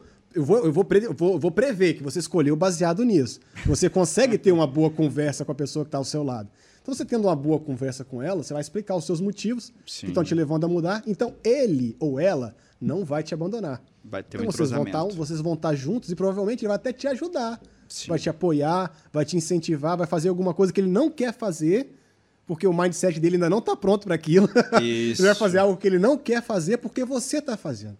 Sabe, para não te atrapalhar, ele vai lá, vai ceder para poder te ajudar, porque ele sabe o quão importante isso é para você. Deixe isso bem claro porque às vezes a gente fala assim, você tem que estar aberto a, se, a, a romper com relacionamentos. A pessoa acha que é um relacionamento conjugal. Não. É, vou, vou separar do meu marido, vou separar da minha esposa, não. vou cair no é, mundo. É a é última opção. É a é última é da última da é, última. isso daí é, é, um caso, é o caso da atipicidade. Justo. É, depois é um evento mas uma muito boa, fora da curva. É um evento muito fora da curva, mas o, a, a, boa conversa ela pode fomentar uma, uma, boa resolução desse conflito. Isso. Essa pessoa está contigo para a vida toda. Assim como seu pai, a sua mãe. Né? Tem pessoas que a gente não pode falar, não, agora eu vou, meu filho está falando que eu vou ficar gorda para sempre, então eu vou excluir ele da minha casa, nunca mais uhum. ele vai uhum. voltar aqui. Não, não é assim, meu. É seu filho. Justo. Né? Filho não se exclui da vida. Você não vai excluir é? seu filho da sua vida? Não vai. Não vai. Mal tem que tá em duas meninas. É? Se as meninas olhar pro mar e falar, pai, eu não gosto de você com barba, ele vai tirar a barba, não meu. Ele vai, ele vai ficar, é. Ou vou tentar lá convencer elas que eu tô mais bonito É, ou vai convencer. Vai. Oh, então tá bom, papai não vai nem tirar, nem deixar. Papai vai pintar. Vou pintar da cor que você quiser. Aí ela escolhe rosa. Rosa. Aí já era. Aí eu tenho que tirar. Mas vai ter uma decisão, vai ter uma é. forma de resolver. Mas assim, existem pessoas na nossa vida que não são essenciais. Sim. Que não são essenciais. São amizades que não são essenciais. São pessoas que estão conosco, mas poderiam não estar. E a gente conseguiria viver a nossa vida Normalmente, uhum. nos ajudaram, ajudaram, formaram quem nós somos, formaram, mas agora você está se formando uma nova pessoa. Sim, então você tá esteja tá pronto, nova camada. É, esteja pronto a abrir mão de, de relacionamentos antigos. Bacana. Isso é fundamental, cara. E não quer dizer que você ficou mais metido, ficou mais gostosão ou virou a última Coca-Cola do deserto. Uhum. Você está numa expansão que as pessoas não chegaram ainda. Então não há comunicação, não há é, sintonia de pensamento, de desejos e de, de comportamentos. Uhum. Então, não quer dizer que você ficou mais metido, que você está desmamando algumas amizades para buscar outras. Não. Você apenas está tirando a kriptonita que está te enfraquecendo. Eu vou dar só um exemplo aqui e depois você faz o fechamento. Vamos beleza? lá. Vamos. Eu vou dar um exemplo aqui legal de Abraão e de, e de Jó, de, okay. de Ló de Abraão e Ló. Ótimo. Seu, seu sobrinho lá, né? Ótimo. Deus falou para Abraão: sai da sua terra, da sua parentela, vai embora para um lugar que eu vou te mostrar. Uhum. Falou para ele abandonar todo mundo e ir embora. Sim. Só que Abraão, espertalhão, tentou levar o sobrinho dele. Uhum. Falou assim: tô indo para um lugar bom, né? vou levar meu sobrinho comigo. Mas o sobrinho de Abraão tinha um pensamento diferente. Sim. Ele queria comodidade, tranquilidade. É. Tanto que quando ele vai se separar do seu sobrinho, ele fala assim: escolhe o lugar para onde você quer ir, meu sobrinho. Aí ele fala: não, vou para as Campinas Verdes, aquele, aquele lugar bonito, eu vou para aquele canto lá. E empurrou Abraão para dentro do deserto. Justo. Porque um ia para um lado, o outro ia para o outro. Então uhum. ele escolheu o lugar da comodidade. Então existem pessoas que estão na nossa vida, mas que elas não querem escolher o mesmo lugar que a gente. Não adianta a gente tentar arrastar elas. Não. Você vai vir comigo, você vai vir comigo, você vai vir comigo. Porque vai chegar uma hora que vai dar briga, vai dar tanto transtorno que você vai ter que olhar para ele e falar assim: vamos fazer o seguinte: você vai para um lado, eu vou para o outro. Vamos manter a amizade. Vamos manter a amizade, mas quando você precisar de mim, aí para quem entende Bíblia vai entender. Uhum. Quando você precisar de mim na guerra, eu vou lá e vou te ajudar. Eu vou tirar a sua família do buraco quando você precisar de mim. Mas vamos fazer o seguinte: você vai para um lado, eu vou para o outro. Isso. Porque agora tá, tá dando ruim a gente ficar junto. Justamente. Então é assim que funciona na nossa vida. Então a gente tem que tirar esses aprendizados, até bíblicos, ou uhum. da, da, fé que você professa aí, não sei, Sim. pesquisa aí, vai dar uma olhada aí, pega suas referências religiosas que eles vão te ajudar em alguma coisa. É isso aí. Então você pega isso daí, traz isso daí para você. E essas amizades, essas, esses momentos, tem, tem um momento de estar tá próximo e tem um momento de não estar tão próximo. Sim. Então, esse momento de mudança, momento de transição, momento de expansão, é o momento que você tem que estar aberto para perder pessoas e aberto para ganhar novas pessoas. Justamente. Então vai lá, meu irmão. Isso tudo... Fecha aí o nosso podcast e... de hoje com chave de ouro. Isso... Vira a chave pra gente aí. isso tudo, galera, tem a ver com o mindset de expansão, o mindset de crescimento. Esse exemplo de ruptura quer dizer que eu estou aberto para o novo, porque quantas pessoas estão com aquela dor antiga e aprenderam a conviver com a dor e não largam aquela dor? Porque tem medo do tratamento. Uhum. Não é? Então eu tenho que estar aberto ao novo e me permitir viver o novo. E aí eu queria concluir falando o seguinte: como que você se enxerga enquanto pessoa? Ou seja, como que seu mindset, suas crenças, quando você olha para si mesmo, você se sente merecedor, você se sente capaz, você se sente realmente digno de fazer. Então, a sua autoimagem é muito importante, porque sua autoimagem pode estar limitante ou expansiva. Então, aquilo que eu sou, aquilo que eu me acho capaz e aquilo que eu me acho merecedor. Isso é muito importante. Se eu não me acho merecedor e quero ser um empreendedor, eu posso até ter sucesso financeiro, mas eu vou botar fora. Por quê? Porque eu não me acho merecedor. Minha crença fala: você não merece ter dinheiro. Por mais que você trabalhou. Aí você joga fora. Então, gente, para concluir, para concluir, não podemos julgar um peixe se ele não sabe subir na árvore. Essa é legal, hein? Você não sabia não, hein? Essa aí é nova, Você é novidade. Sabia, não, hein? Tirou da caixa aí, é... mestre dos magos. O que, que significa isso, gente? O peixe tem as suas habilidades, as suas qualidades. Ele nasceu para aquilo. Então, ele tem o seu conjunto de competência. Então ele tem que ser valorizado pela sua habilidade de nadar. E nós não podemos ser limitados ao ponto de falar: um peixe não presta porque ele não sobe na árvore. Ou seja, quantas vezes você está fazendo julgamento ou senso de, ju de juízo baseado no que você acha e não qualificando que esse copo foi feito para suportar água, não foi feito para voar. Eu, ah, já que não voa, o copo não presta. Então não deixe seu senso de julgamento limitar as verdades que você profere e define na sua vida. Legal? Um peixe, ele pode nadar muito melhor do que subir numa árvore. Subir na árvore é para macaco. Legal? Legal. Obrigado, Júnior. Falou, meu irmão. Obrigadão, tá? Show Até uma bola. próxima. Valeu. falou, falou, galera. Valeu.